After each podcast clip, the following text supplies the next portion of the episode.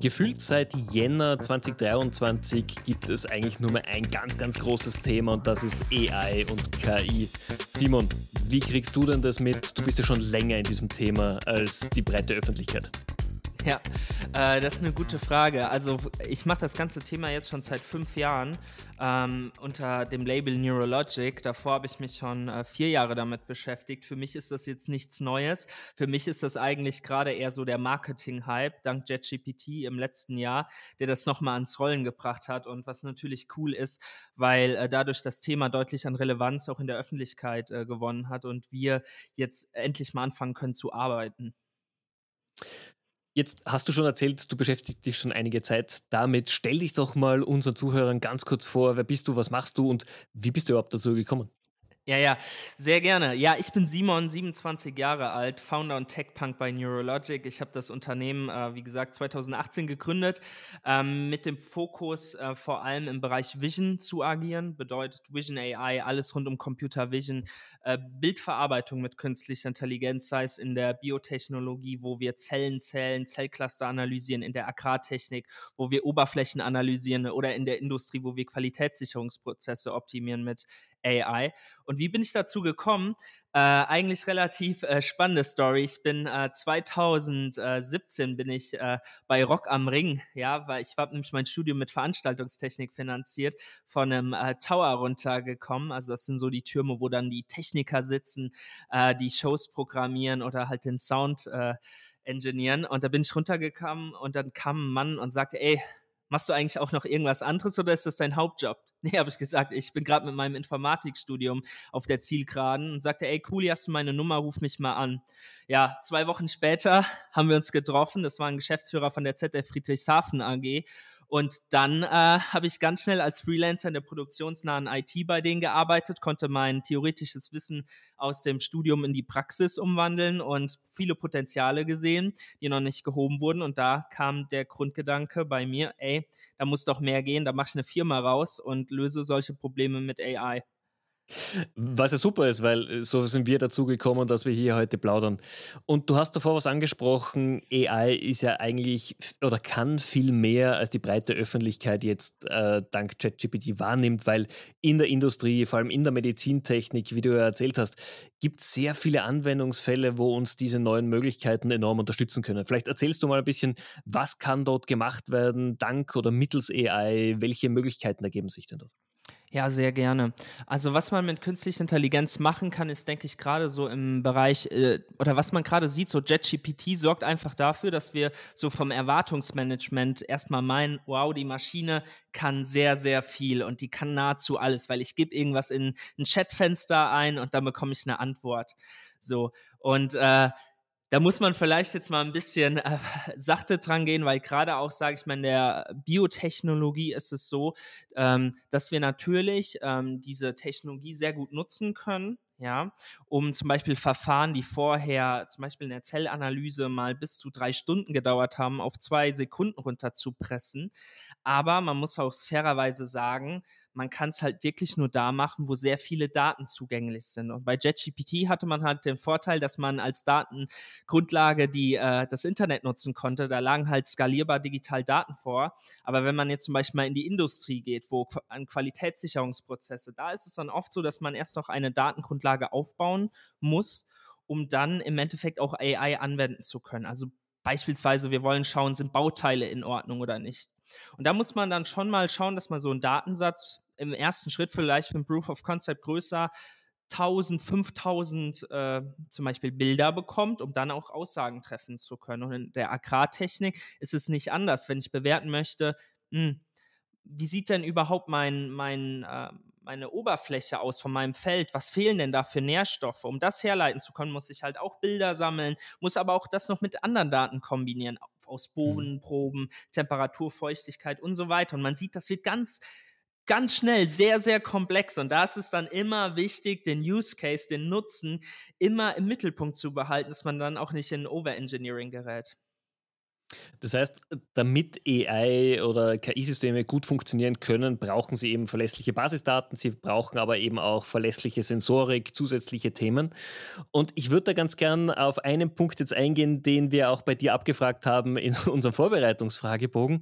Ich spreche ja doch jede Woche mit Geschäftsführern, Vorständen, die mir immer noch erzählen, ja, wir stecken gerade in Digitalisierungsworkshops, Digitalisierungsthemen. Aber die sind meilenweit von solchen Themen immer noch entfernt. Wie siehst du denn aktuell den Status quo in der Industrie, in der Agrartechnik, in dem Bereich? Ja, also ich sage immer so schön, wer über Digitalisierung noch spricht, der ist eh schon verloren. Ähm, ganz ketzerig. Äh, einfach an dem Punkt, weil man muss halt wirklich jetzt sagen, ähm, da haben viele ihre Hausaufgaben meines Erachtens verpennt. Man musste einfach dafür sorgen, dass man oder einfach die Basis schaffen, dass man jetzt auch solche Themen wie KI angehen kann, ja. Und dann gab es immer dieses Buzzword Industrie 4.0, da ist immer sehr, sehr viel drunter gefallen und äh, mit dem Ergebnis, dass, äh, dass dann dass viele zu sehr als Marketing-Buzzword gesehen haben und zu wenig investiert haben. Und da sind gerade die Unternehmen, die investiert haben, jetzt am Zug und auch wirklich äh, solche Technologien wie KI einsetzen zu können. Und tatsächlich ist es so, dass wir jetzt schon mit den Kunden, wo wir unterwegs sind und den Domänen schon echt überraschenderweise immer sehr gute Datengrundlagen schon haben. Ja, von mhm. der Qualität, noch nicht von der Quantität. Ja, da muss man dann noch ein bisschen nachhelfen, ein bisschen nachschärfen. Aber das ist auch erstmal nicht schlimm. Und dann haben wir auch Fälle, wo wir, ja, wo dann ein Motorblock auf den Tisch geknallt wird und gesagt, ey, guckt mal, Jungs, guckt mal dabei, hier optimiert mal mit KI. Ja, und da müssen wir sagen, ja, wo Daten, dann KI. So. Und das ist halt auch immer, immer dann so die andere Kehrseite. Denn ähm, ich brauche jetzt nicht zu erwarten, ja, dass, äh, dass ich einfach mein Geschäftsmodell revolutioniere mit KI, wenn ich vorher meine Hausaufgaben nicht gemacht habe und die Basis mit Sensorik, IT-Infrastruktur geschaffen habe. Denn äh, auf einem ja, Taschenrechner oder ne, das auch als Metapher genutzt, dass die Rechenleistung, die man oft irgendwo in der Werkshalle findet, da rendere ich halt auch kein äh, KI-Modell drauf.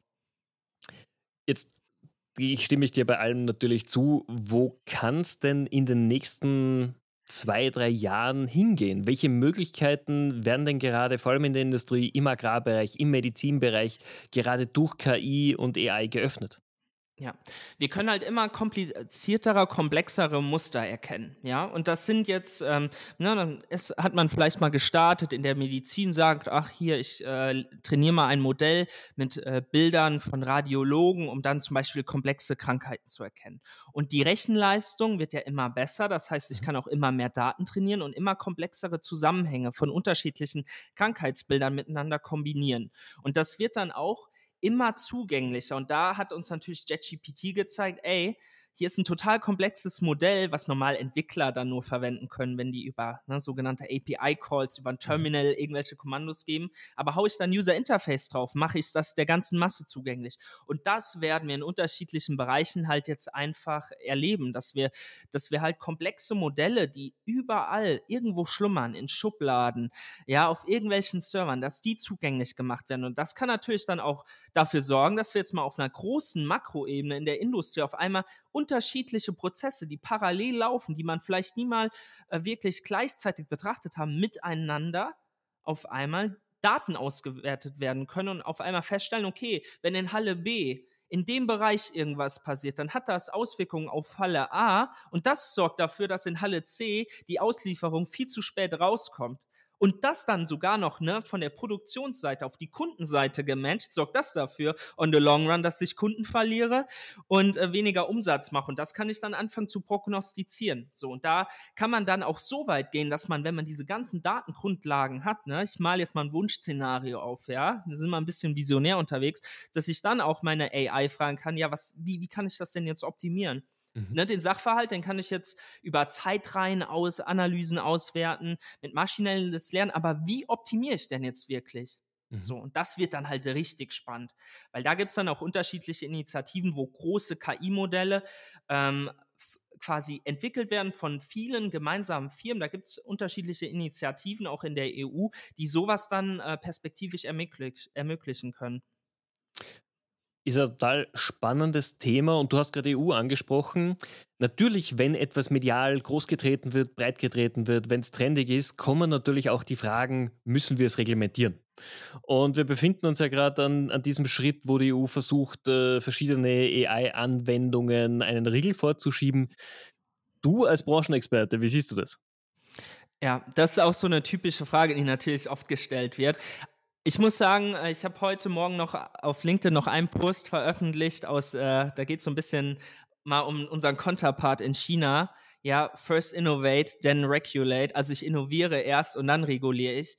Und ähm, so sind die Chinesen jetzt vorgegangen. Ne? Da wurde halt erstmal gesagt, ey, ihr habt hier ein grünes Spielfeld, macht einfach mal. Ne? Und dann sind dann halt, das hat natürlich einen Boost gegeben für unterschiedliche äh, KI-Startups, auch äh, oder Startups allgemein aus China, ne? So TikTok, Tencent und so weiter.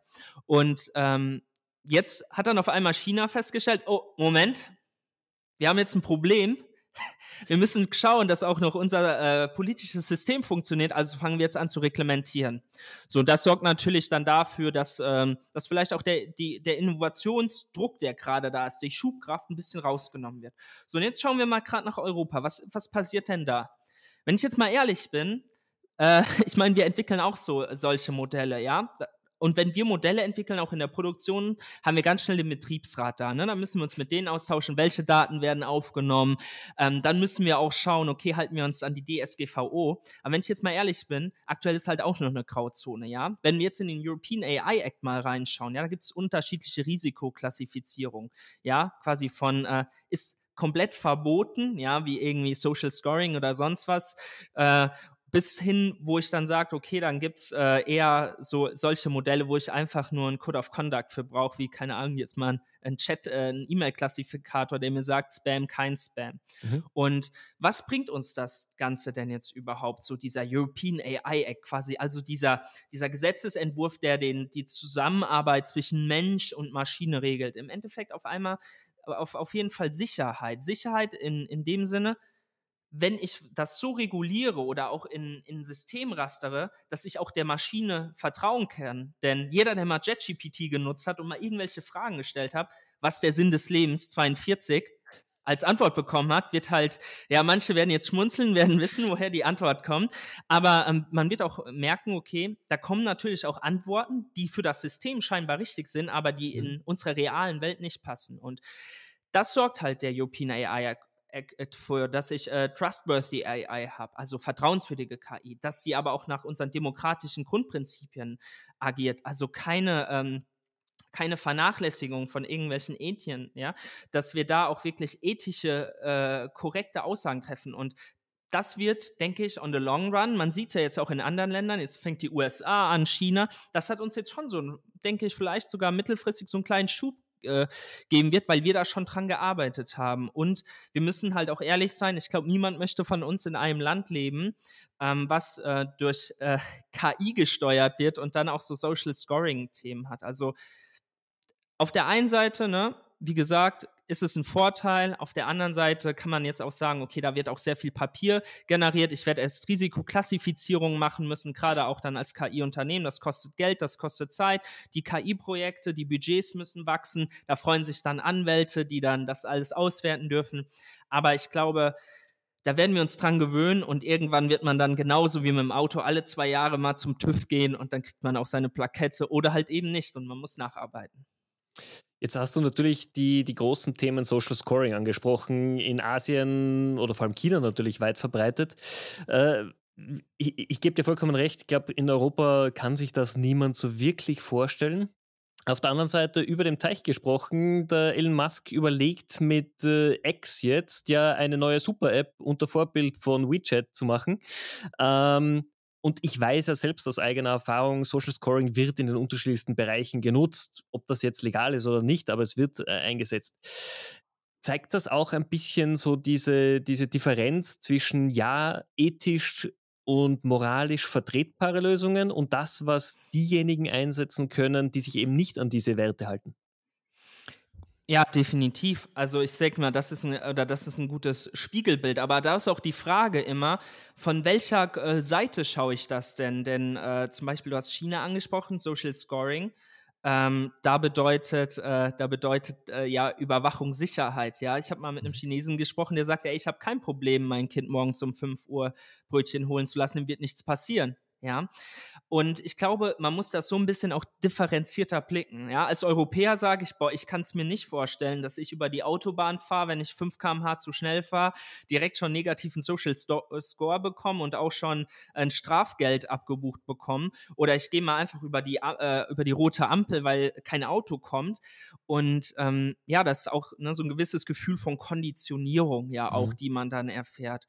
Und es aber zusammengefasst kann man halt wirklich sagen, dass das so ein Spiegel ist, den man da jetzt sehen kann für diese Art der Differenzierung von Sichtweisen, aber auch so die Gefahren, die da irgendwo schlummern können, wenn wir das Thema nicht für unser, unsere Gesellschaft, unser politisches System irgendwo reglementieren. Mhm. Wir haben gerade darüber gesprochen, es ist sehr viel möglich. Du hast ja auch erzählt, was so die, die Zukunftsaussichten sind mit diesem neuen Thema kommen ja auch neue Jobs, neue Berufsfelder. Was ist denn deiner Erfahrung nach so neue, neue Themenbereiche, neue Skills, die man im AI- und KI-Umfeld sich aneignen sollte? Hm. Also ich glaube, was, was äh, jeder schon mal irgendwie jetzt gesehen hat, ist so Prompt Engineering, ja. So, also wie bediene ich überhaupt die Maschine? Mhm. Ähm, ich als, als ich meinen ersten Kontakt mit JetGPT hatte, wusste ich ja schon, weil ich auch mit den GPT-Modellen vorher schon agiert habe, okay, wie, wie, wie muss ich denn jetzt den Befehl geben? Weil, äh, also beispielsweise, wenn ich jetzt einfach in JetGPT äh, eingebe, schreibe mir eine E-Mail an meine Krankenkasse und sag, äh, äh, keine Ahnung, ich möchte Belege einreichen oder was ist denn mit meiner letzten Abrechnung, da hat was nicht gestimmt, dann kommt da schon irgendwas raus, ja. Aber wird vielleicht zu Rückfragen führen, weil man muss sich das so vorstellen, JetGPT ist ja ein bisschen lost. Und wenn ich dann aber sage, agiere als zum Beispiel als Krankenkassenberater und formuliere das in die und die Richtung mit der Zielgruppe, dann wird das auf einmal sehr wertig. Also Prompt Engineering ist so ein Skill, da sollte man sich mal mit beschäftigen. Mhm. Und dann ist es, denke ich, total wichtig auch zu verstehen, okay, ich, ich schaue überhaupt mal, was was geht dann überhaupt mit AI? Wo sind dann überhaupt die Grenzen? Ja, ich enable mich erst überhaupt mal und mach mal so, ein, so eine Basis, Basisausbildung, okay, was geht, was geht nicht, ähm, was sind überhaupt Daten, was sind überhaupt Modelle ähm, und wie, wie nutze ich das? Und wenn mhm. ich dann sogar noch eine Ebene tiefer gehe, denke ich, ne, sehr viele Berufsbilder werden sich verändern. Gibt es in ein paar Jahren noch Entwickler oder sitzt da ein Prompt-Engineer, der einen Auftrag bekommt in einer Digitalagentur, ey, wir brauchen eine App, lass die KI mal bauen. Und ich glaube, was halt total wichtig ist, große generalistische Zusammenhänge zu erkennen. Ja, die, die Generalisten in der Zukunft, die so ein breites Blick, einen breiten Blick auf die Dinge haben, die sie auch sehr gut kombinieren können und dann auch äh, aus einer Domäne kommen. Jetzt, ne, ich bin Informatiker und kann auch sagen, okay, ich verstehe auch den Zusammenhang dahinter und auch die Qualität, die da rauskommt, auch für Qualitätssicherungsprozesse. Ich glaube, das sind so Kombinationen, die können dann unsch also unschlagbar sein, weil es auch einfach damit zusammengehört, ja, weil da gerade dieser Shift entsteht. Und ich weiß zum Beispiel, mein Bruder ist Gärtner, ja, ein komplett anderer Beruf, aber ich weiß, okay, der hat wahrscheinlich eine deutlich bessere Zukunft äh, als ich, wenn ich jetzt äh, nur reiner Programmierer wäre. Was sind denn oder gibt es in deinem, deinem Vorstellungsbereich Industrien, Branchen, wo du sagst, dass AI und KI vielleicht überhaupt keine Relevanz haben wird? Ja, ist, äh, es war, glaube ich, so. Ich habe vor, acht, das ist schon acht Wochen her, saß ich im Flieger nach Berlin, habe meine, hab, äh, so ein bisschen durch mein LinkedIn-Feed gescrollt und habe ich gesehen, Walmart bietet für Lkw-Fahrer 100.000 Dollar Jahresgehalt. Ich dachte, wow, was ist das denn? Ja, wo, wo, wo kann ich mich bewerben? So muss man einen Führerschein machen, dann ab in die USA. Aber der, der Punkt ist halt da, grundlegend können wir festhalten, überall da, wo nicht digital skalierbar Daten gesammelt werden können, da werden wir erstmal Probleme haben, da überhaupt KI reinzubringen. Also beispielsweise, du bist zu Hause, bist am Putzen, ja, da sammelst du in der Regel nicht viele Daten. Da, da wird es dann schwierig zu sagen, okay, ich baue mir jetzt mal ein KI-Modell, was mir da den Ablauf optimiert oder auch mir vielleicht die, äh, das Haus, die Wohnung komplett putzt. Und auch mein, das Beispiel mit meinem Bruder, ja, der wird der wird die, oder allgemein das Handwerk, die werden eine goldene Zukunft die nächsten Jahre haben, weil gerade diese, diese Berufe, da, da gibt es vielleicht Teilschritte, die sich dann auch datengetrieben automatisieren lassen, ja, aber da ist, das ist so komplex, so individuell. Jeder, jeder Schrank, der äh, händisch gebaut wird für einen speziellen Raum, der, der ist ja so nicht skalierbar und da gibt es auch vorher gar keine Daten. Und das sind halt alles so Themen, die, wo man, wo man feststellen wird, okay, da, da wird dann in, der nächsten, in den nächsten Jahren, denke ich, sehr viel, sehr gut Geld verdient. Man merkt ja jetzt schon die Anfänge, Handwerker zu bekommen, äh, ist schwer. Und ähm, ja, und im Gegenzug dann zum Beispiel in der, in der Medizin, da wird es einen gewissen Shift geben. Ich habe eben die Radiologen angesprochen, ja. Da ist, und da, und das ist jetzt auch ein schönes Beispiel, Medizin, Jura, auch öffentliche Verwaltung, auch wenn, dies, wenn man wahrscheinlich da nicht so schnell rein darf, aber das gibt es Daten ohne Mengen, äh, ohne Ende. Mhm. Und da lassen sich natürlich super KI-Modelle bauen, die dann auch gewisse Aufgaben übernehmen können. Mhm.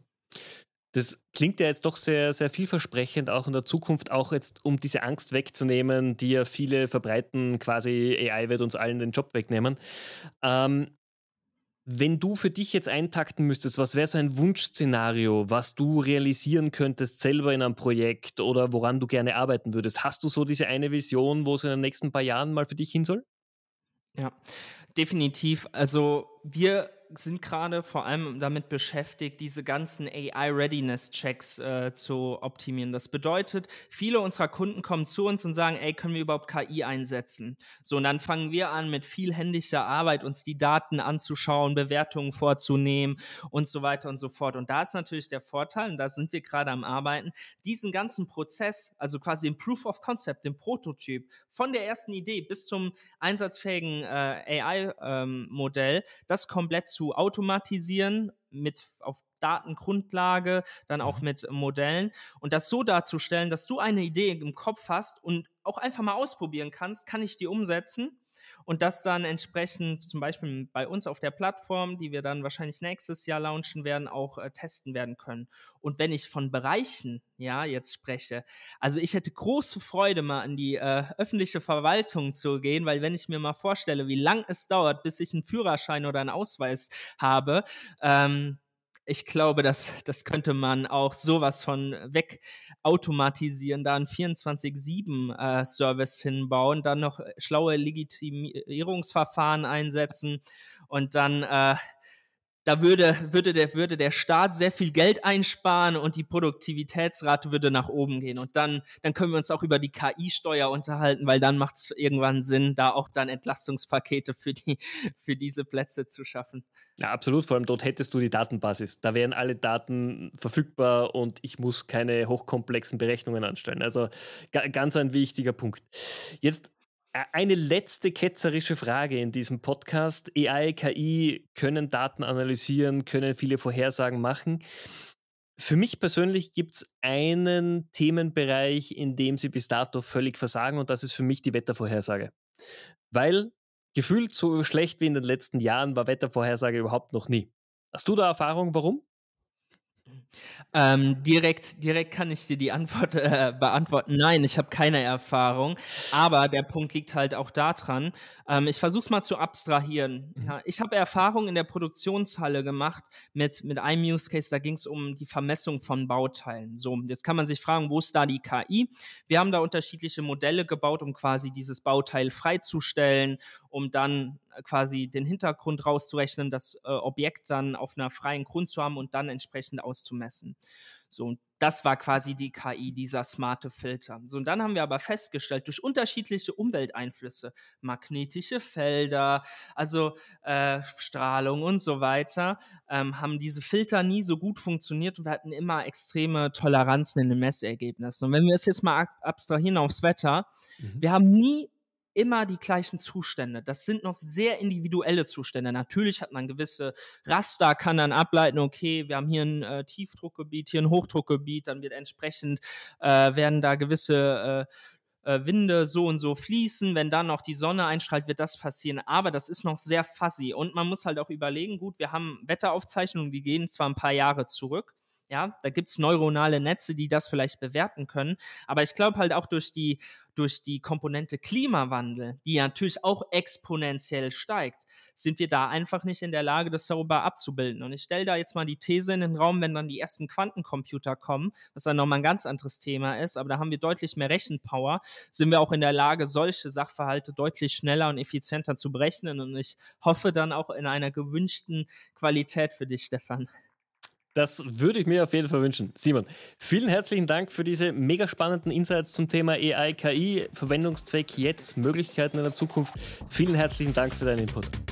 Ja, sehr gerne. Hat Spaß gemacht. Super. Bis dann.